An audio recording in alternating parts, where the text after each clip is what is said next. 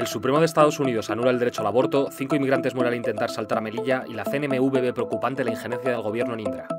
Estas noticias protagonizan Sumario de Tarde, el resumen diario de The Objective.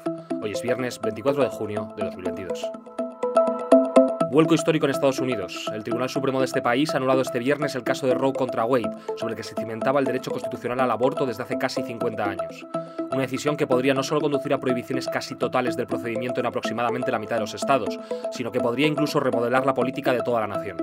Aunque el fallo ya había sido filtrado, su publicación ha provocado una oleada de indignación. Cinco personas migrantes han muerto este viernes como consecuencia de los enfrentamientos con las fuerzas de seguridad marroquíes durante el asalto masivo de aproximadamente 2.000 subsaharianos a la valla de la ciudad española de Melilla. Aunque 133 han logrado pasar la frontera, además de los cinco fallecidos, hay que lamentar 76 heridos entre los migrantes, 13 de ellos graves. Por parte de las fuerzas de seguridad marroquíes, resultaron heridos 140 agentes, cinco de ellos de gravedad.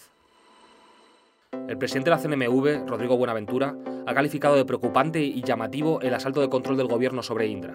Todo después de que este jueves los consejeros independientes de la compañía fueran cesados de su cargo gracias al apoyo del primer accionista de Prisa y socio de la firma tecnológica, Joseph Urgulian. Ante esta situación, el regulador bursátil analizará si la SEPI tiene que lanzar una oferta por la totalidad de las acciones de la compañía tecnológica.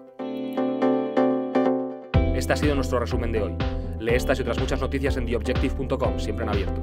Te lo ha contado Nicolás Pamontojo. Buen fin de semana.